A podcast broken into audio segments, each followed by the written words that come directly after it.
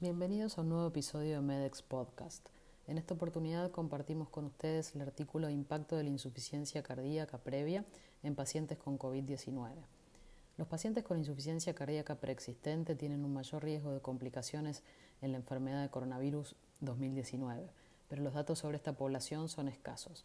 Álvarez García y colaboradores describieron el perfil clínico y los resultados asociados en pacientes con insuficiencia cardíaca hospitalizados con COVID-19. Se trata de un análisis retrospectivo de 6.439 pacientes que fueron admitidos por COVID-19 en uno de los cinco hospitales del sistema de salud de Mount Sinai en la ciudad de Nueva York entre el 27 de febrero y el 26 de junio de 2020. Del total de pacientes, el 6.6% presentaban antecedentes de insuficiencia cardíaca. La edad media de la población fue de 63.5 años y el 45% eran mujeres.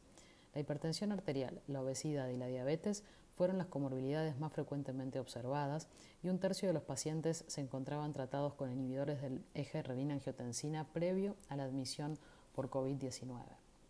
En comparación con los pacientes sin insuficiencia cardíaca, aquellos con insuficiencia cardíaca previa tuvieron una mayor duración de internación, 8 días versus 6 días, siendo esta diferencia estadísticamente significativa.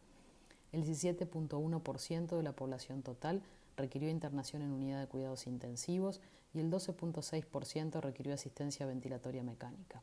Ambos eventos fueron más frecuentes en pacientes con insuficiencia cardíaca previa.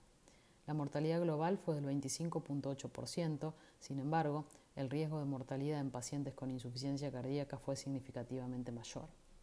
Luego de realizar un análisis multivariado por variables demográficas relevantes, comorbilidades, tratamiento previo con inhibidores del eje renina-angiotensina y marcadores de severidad clínica durante la admisión, la historia de insuficiencia cardíaca continuó siendo un factor de riesgo independiente para la admisión en unidades de cuidados intensivos, intubación, ventilación mecánica y mortalidad intrahospitalaria.